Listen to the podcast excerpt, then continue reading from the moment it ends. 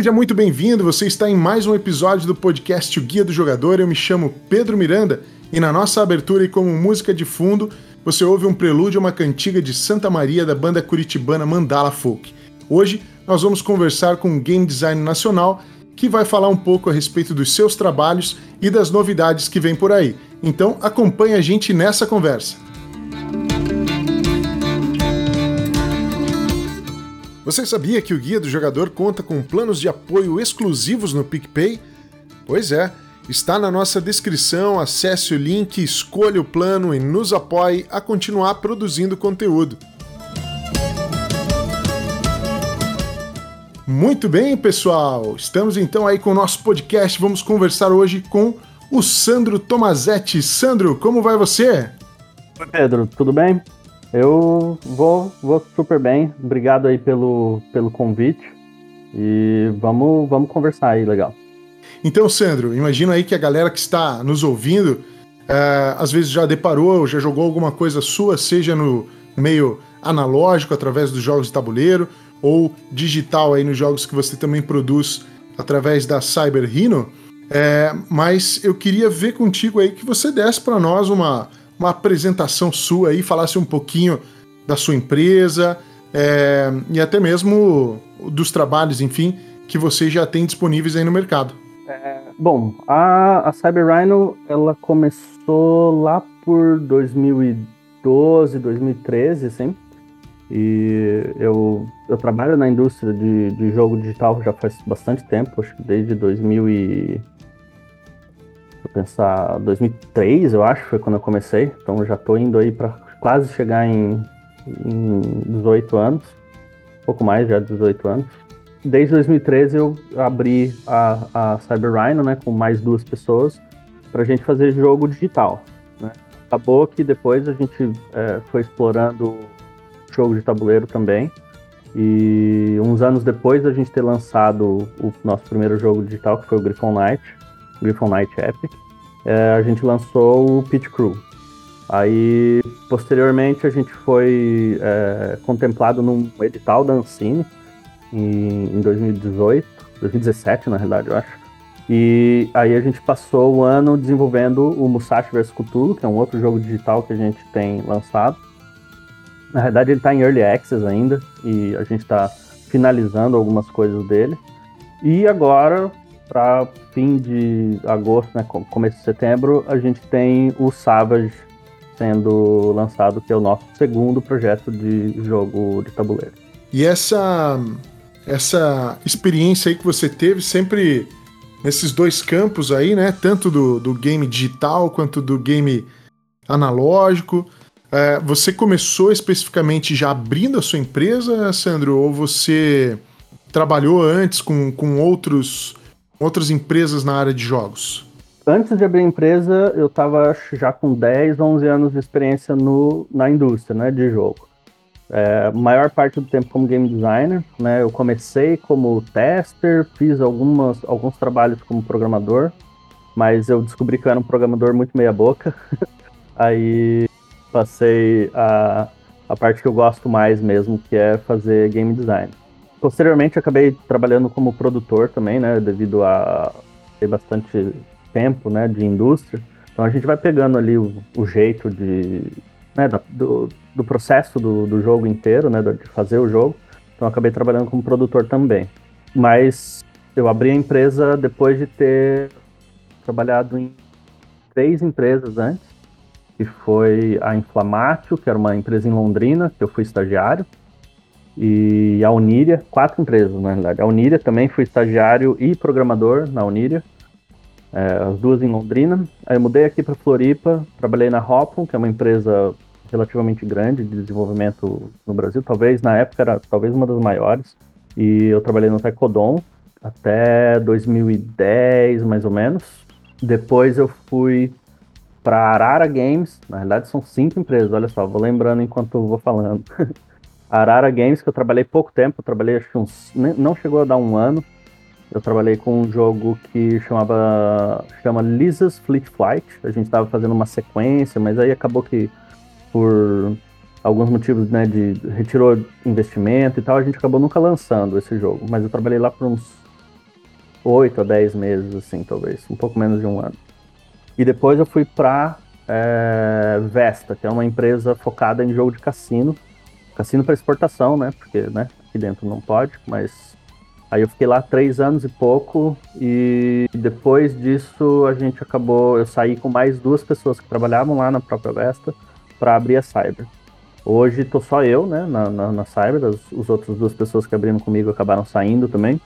E hoje eu trabalho muito num processo de ah, eu tenho ideia, faço game design, faço é, a pré-produção meio que sozinho, talvez chamando um artista e tal para fazer concepts e coisas assim.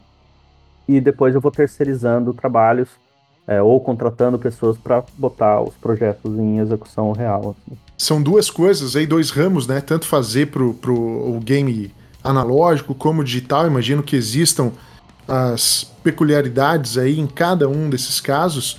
Mas eu queria perguntar para você, pensando inicialmente aqui no, no mercado do, do game analógico, ou seja, os board games, né, os jogos de tabuleiro, é, que características que você encontra nisso, assim, que seriam uh, muito específicas em relação ao nosso mercado nacional, alguma, alguma curiosidade, alguma passagem, algo que você é, relembre sobre esses desafios mesmo, né, de produzir aqui no nosso país?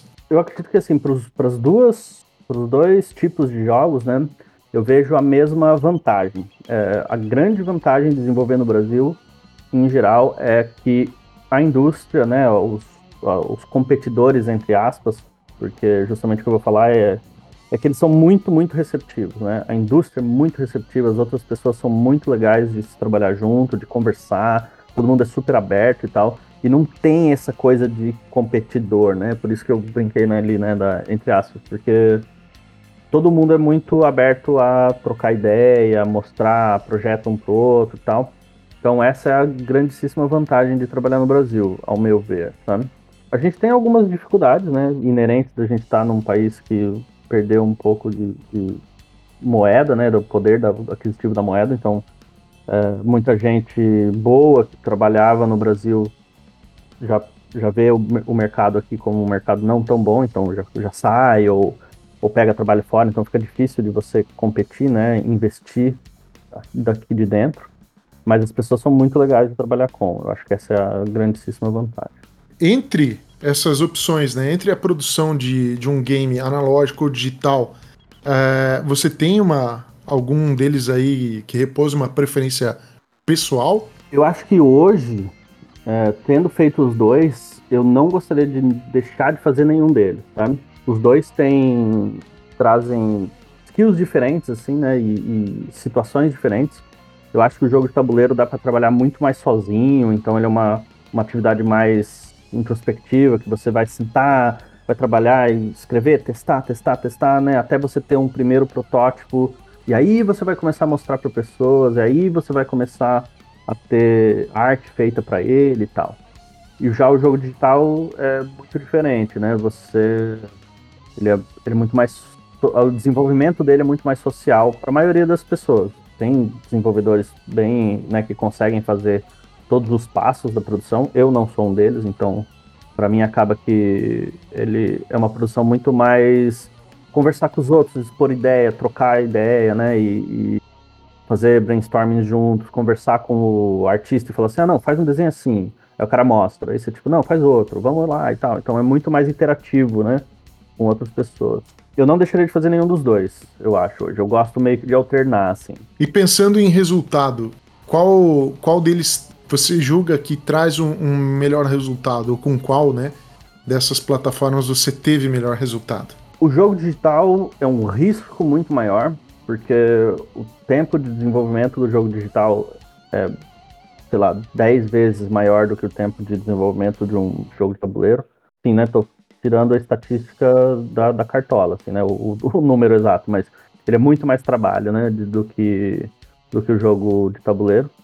Por exemplo, o Griffon Knight foi um jogo que a gente demorou dois anos e meio trabalhando 8 horas, 10 horas por dia, na realidade, nele. Ele foi um investimento de em torno de 300 mil reais.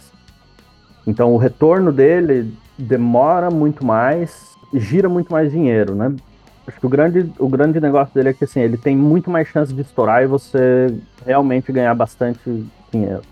O jogo de tabuleiro é um pouco mais ameno, né? Assim, é um pouco menos volátil. Você investe, sei lá, 10% disso, talvez até menos, e o retorno é um pouco mais estável também, né? Você, ah, eu tenho essas mil cópias, essas 500 cópias ou duas mil cópias para vender. Ah, vendeu esse tanto, eu, eu bato esse tanto, eu, eu vendo a, a, a meta, né? De, de fazer o, o, jogo ficar no azul. Então ele é um, uma coisa um pouco mais é, certa, assim, né? Um pouco mais estável. No meu caso, o Griffonite ele demorou cinco anos, quase seis, para ter retorno, né? É, ele, ele fez seis anos agora, na realidade, dia 20 de, de agosto. Ele fez seis anos de lançamento. E ele deu retorno agora. A, a gente. Eu paguei as contas dele inteira junto com o meu próprio salário, né? Há uns três, quatro meses atrás. Então, assim, de novo, né? Um risco e uma, uma pernada bem mais longa. Já o Pit Crew, ele já, ele já se pagou ali no primeiro ano, mas assim, bem na tampa, sabe? Acabou vindo gastos separados pelo fato de que a gente teve que transferir os jogos para um, um outro lugar, então teve gasto de nota e tal. Então, assim, eu tô bem no zero a zero com, com o Pit Crew, assim. Mas ele é um pouco mais estável, né? Mais rápido. Acho que é mais ou menos isso. De verdade, quem deu lucro até agora foi o Griffon Light. Então, se fosse para dizer qual deu mais retorno, acho que o digital por hora. Mas eu aposto bastante nos analógicos também. Para você que está nos ouvindo, acho que é importante a gente situar aqui, vai pegando esses nomes, pesquisando, né, para saber é, o que cada um dos jogos é, caso você já não os conheça. Mas perguntando aqui diretamente, Sandro, o Pit Crew foi um jogo que ele foi efetivamente lançado no mercado nacional foi 2016 ou 2017? Tenho que lembrar, deixa eu pensar. Ele foi. Eu acho que a gente fez o, o picante dele em 2016 e ele chegou nas lojas em 2017. Ah, certo. É. Tipo, a entrega do jogo foi de fato é. em 2017, né? Eu acho que sim. E a concepção do, do jogo? O que, que você tem para contar? Assim, que que, por que que, o que, que rolou? Que você teve a ideia de fazer? Para quem não conhece, o Pit Crew é um jogo de pit stop de Fórmula 1 em que você precisa resolver determinadas operações matemáticas para trocar os pneus, colocar gasolina no carro, enfim, fazer algumas é, operações que são necessárias ali dos mecânicos durante uma, uma corrida de Fórmula 1, né? É, e da onde que surgiu essa ideia e a escolha até mesmo de trabalhar, porque o Pit Crew ele tem uma pegada bem educacional, né, Sandro? Curiosamente, eh, os três projetos aí, fora o Musashi que veio de, né, de um, de um, é, de um edital e tal, um pouco diferente, mas os três projetos, o Griffon Night Epic, o Savage e o Pit Crew, foram feitos na ordem inversa, de, foram lançados na ordem inversa do que eles foram concebidos. Então, assim, o, o, o, Savage é o jogo mais antigo, né, foi o primeiro que, que, que começou, a, a, a, primeira ideia que nasceu. É depois o Pit Crew e aí depois o Griffonite. Então, primeiro a gente lançou o Griffonite, aí depois voltei pro Pit Crew, lancei o Pit Crew, e agora voltei pro Savage e lançou o Savage. O, eu trabalhar com os jogos de tabuleiro acabou nascendo muito de tipo assim. Eu não, não tava conseguindo achar uma equipe legal para fazer jogo digital e tal, então parei para pensar assim, pô, o que, que eu vou fazer que depende menos de outras pessoas, né? Que depende mais de mim, para eu sentar e conseguir fazer a coisa rodar sozinho, né? E aí eu, eu apostei em jogo de tabuleiro. E, e, o primeiro conceito foi o Savage, que na época chamava Stampede. Comecei a fazer ele, tinha, tive algumas ideias e tal. Cheguei numa, num ponto onde eu não, não tava gostando tanto dele, ele tava demorando muito antes da gente, antes de eu arrumar algumas coisas de balance e tal. Ele tava demorando muito pro que era, tava demorando, sei lá, duas horas, um jogo de carta e tal, então eu não queria que ele fosse um jogo comprido, né? E aí eu falei, não, beleza, vou dar uma folga. E vou pensar em algum outro projeto. E curiosamente, o Pit Crew, ele nasceu meio que tudo junto, assim, sabe? O que é mega incomum, assim. É, mas ele já nasceu meio que. Ah, não, vou fazer um jogo de pit stop onde os jogadores têm que é, jogar juntos, pegando é, pecinhas e consertando cada peça do pit stop. Aí um pouquinho depois eu adicionei a matemática, que é essa parte mais educacional, né? confesso que até que eu nunca pensei nele como um projeto para ser educacional, sabe? Isso não entrou muito. Não era uma realidade muito evidente para mim quando eu estava fazendo. É que eu gosto de matemática, então acabou que ele eu incorporei dentro do jogo como uma, uma tradução. Eu gosto geralmente de tentar traduzir nos jogos certos sentimentos que aquele tipo de ação daria na vida real, né? Por exemplo, uh, você executar um, um pit stop requer muita precisão e feito sob pressão. Então, eu queria traduzir isso na mecânica do jogo, sabe?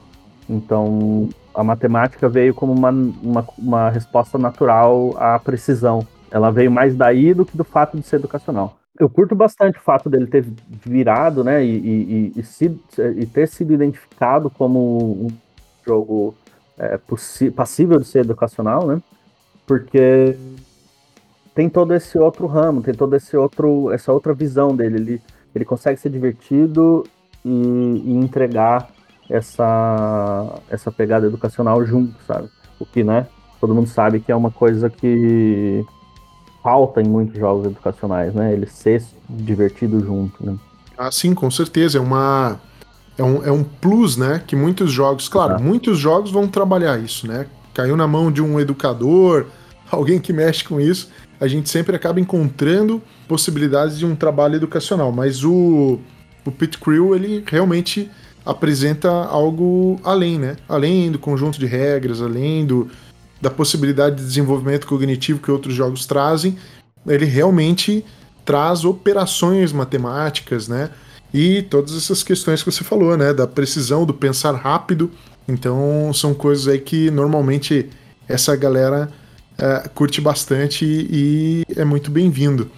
É, com relação ao, ao Griffon, uhum. o Griffon Knight, é, você comentou aí, pô, o Sir Oliver, ele faz aniversário, então, junto comigo, né? Dia 20 de agosto. Ah, que curioso. Eu tenho, eu tenho um carinho especial pela data 20 de agosto, no fim dos contos, porque ele foi o lançamento tanto do, do Knight quanto do Knight edição definitiva. Eu fiz questão de lançar no mesmo dia, para ser assim, ó, no, na, no, no aniversário de 5 anos. Então, mais uma coisa legal aí da. Parabéns aí. Uma semana e pouco atrasado. Mas, aproveitando aqui já, Sandro, deixar aí pra galera o aviso de onde eles podem conseguir comprar aí o, o, o Griffon. Eu tenho a, o PlayStation, né? Então eu comprei é, no sistema lá do, do PlayStation, tenho ele baixado ali. Sou terrível, não consegui fechar ainda o jogo.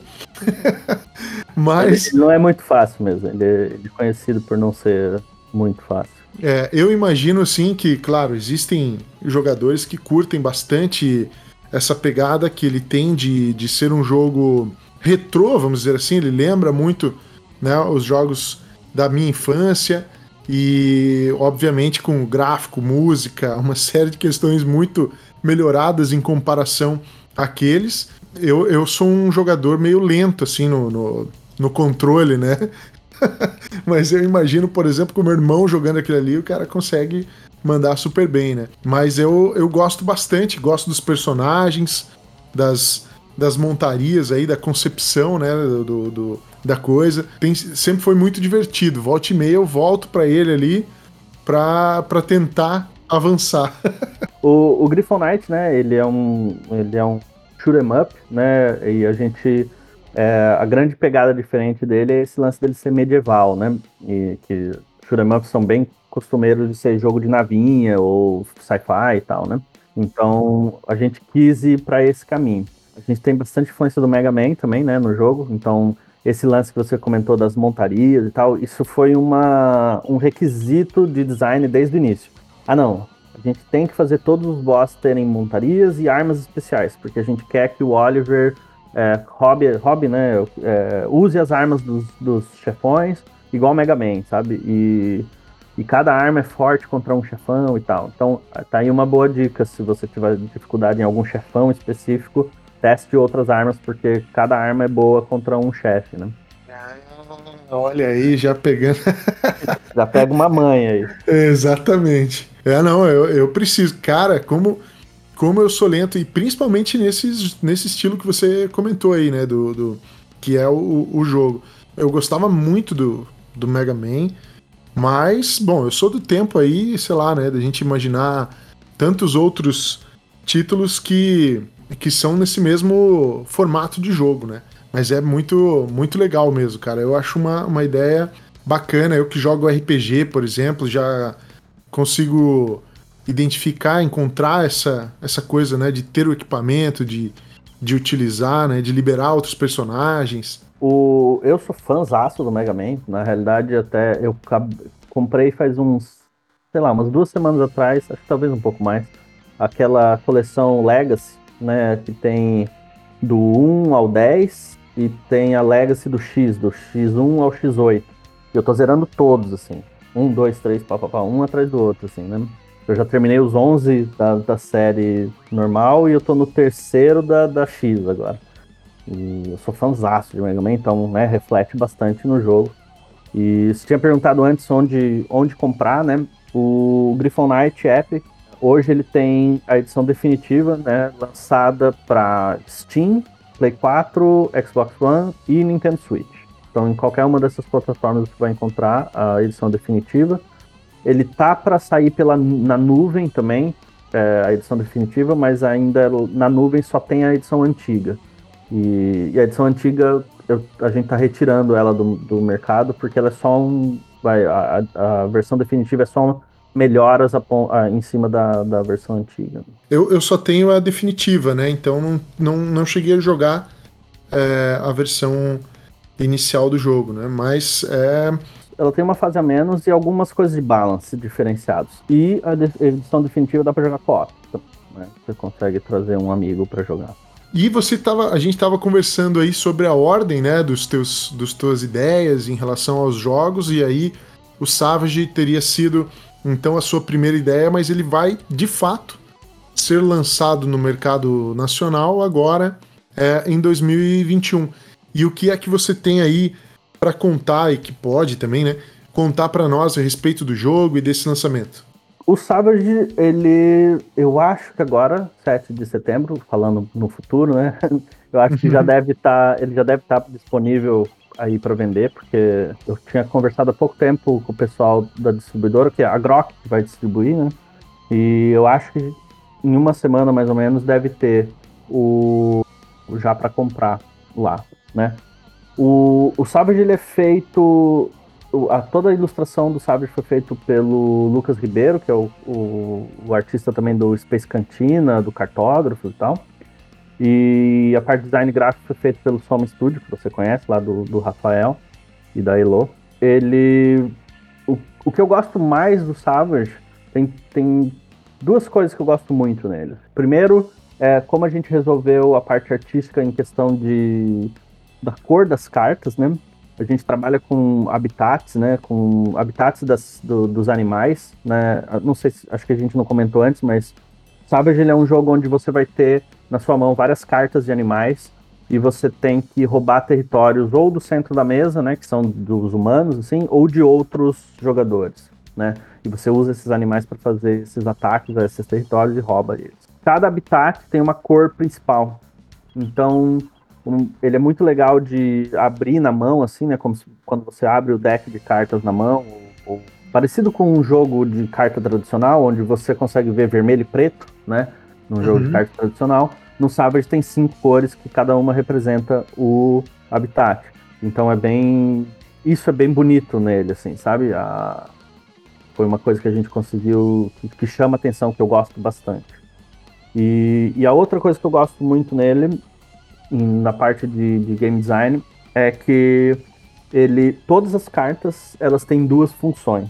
Ou você usa ela como poder de take that, assim, né, de toma essa, tipo Munchkin, né, que você ah, usa essa carta para roubar a carta de outro jogador, ou usa essa carta para fazer ele não atacar, né, esse tipo de coisa. Ou você pode usar o animal para baixar um jogo na sua frente e ir montando as suas manadas para você atacar os territórios. Então toda carta é uma mini decisão, sabe? E então isso é outro aspecto do jogo que eu gosto bastante, assim, que não tem carta de uso ah, essa carta só serve para isso, sabe? Toda carta ela pode ser usada de um jeito ou de outro. São duas coisas que eu gosto bastante dele. Ah, isso é bacana. Eu gosto também de jogos assim. Você fala a carta ter uma múltipla função, né? Exato. Sempre muito interessante porque dá esse poder de decisão aí para os jogadores e também torna o jogo com, com mais possibilidades, mais rejogabilidade. Eu achei a, a, arte aí realmente aí de, de, de, parabenizar o Lucas mais uma vez, né? Lucas é, é, é bom. Realmente o cara mandou super bem. Ele manda muito bem. E o, o Sandro também citou aqui o Rafael do, do Soma Studio. É, ele esteve conosco aí num podcast, então se você nos escuta, de repente passou por esse, volta lá, a gente fala sobre o designer Corey Konietzka, e ele foi convidado porque ele é um grande fã aí do StarCraft, de, de jogo de tabuleiro. Então a gente fala um pouco a respeito aí dos trabalhos do Corey. Mas, é, seguindo aqui, Sandro, você tem alguma novidade aí no, do meio digital que você está trabalhando e de quando ela vai estar disponível no, no mercado? Eu tenho visto os vídeos do, do Musashi é, versus Cthulhu. Esse uhum. tem um tema, né? Uniu duas coisas aí que uh, é, é, o Musashi que tem aí um eu tenho amigos que gostam muito, né? Vi que tem até um aqui Exatamente, no servidor. Pra ver, né? Tem, no servidor tem um que, que é fã aí. E o Cthulhu, que é o bacon do, dos jogos aí, né? A galera sempre, sempre curte muito é. coisas com o Cthulhu. Esse é um, um desenvolvimento de jogo digital que vocês estão fazendo, né? E ele já tem aí o, a previsão Sim. de lançamento, como é que tá? É, ele tá em Early Access, né? Já dá para jogar ele, você pode ele já está para vender no, no Steam. Ele tem mais um update planejado para a gente fazer antes da gente empacotar ele. Falou assim: ah, pelo a gente chegou na versão 1.0, né? E aí, se ele vender, se ele tiver um, um fluxo legal, a gente tem alguns updates planejados para ele. Mas a gente tem mais um para assim finalizar o processo inicial de, de produção. Ele, de novo, ele é um jogo que é, eu gosto de ver que ele deixa bem evidente aquilo, aquilo que eu falei lá atrás, da pressão e precisão né, no, no jogo de tabuleiro, é, ele deixa evidente no jogo digital, assim. Ele é um jogo onde, você, onde vem, uma, vem waves de inimigo, você como samurai, né, você tá jogando com Musashi, você tem que acertar os golpes no lugar exato para você matar cada inimigo. Então, de novo, ele traz aí essa coisa de, ah, o samurai ele tem que ser certeiro, né? Então é, a gente quis traduzir isso no gameplay também. A mesma coisa, o, o Cthulhu ele é inevitável, né? Um, uma vez que ele aparece, a tua única chance é ter uma morte não terrível. É, é, é, o melhor resultado que você pode ter. Então, a mesma coisa também, né? Ele é um jogo de wave, ele é um jogo de que você sabe que quanto mais você joga, mesmo assim, no fim, o Musashi vai perder, porque né, o, Tula é imbatível, né? Então, tudo isso a gente traduziu dentro do gameplay e é uma outra coisa que eu, eu gosto, né? É, é o jeito que eu penso na hora de fazer o design. Né? Como traduzir aquilo que eu tô fazendo o jogo sobre, né? É, como traduzir ele em mecânica. Então, fica atento aí, você que está ouvindo, Musashi vs Cthulhu, já é possível encontrar então aí na Steam. Tentar, né, ter a morte menos sofrível possível. é. Ou pelo menos causar o maior, maior quantidade de dano ao Cthulhu possível. Se partir de dessa né? para melhor. É, no fim, é, é, o que nós Exato. esperaríamos aí do, do Musashi. Né? Não pode cair sem lutar. E assim, outros títulos digitais vocês já estão trabalhando em alguma novidade? Pensam em, em futuramente? Claro, aí tá um, um trabalho muito mais é, demorado, provavelmente, né, para surgir e tal. Sim. Mas já tem aí alguma, alguma ideia, alguma coisa que virá aí após o Musashi? É, eu, como eu expliquei lá no começo, eu desenvolvo bastante sozinho, né? E depois eu vou trazendo as pessoas e tal para fazer. Outra coisa que eu falei antes também é que o Griffon Knight ele se pagou há pouco tempo atrás. Então, acabou, eu acabei de conseguir ter combustível suficiente para começar um projeto novo, sabe? Porque caiu um pagamento bom do, do Grifonite, é, eu tô com tempo para trabalhar porque fechou o projeto Grifonite e tal. Então, assim que eu terminar esse, esse update do Musashi, a gente já tem um projeto encaminhado, assim, né?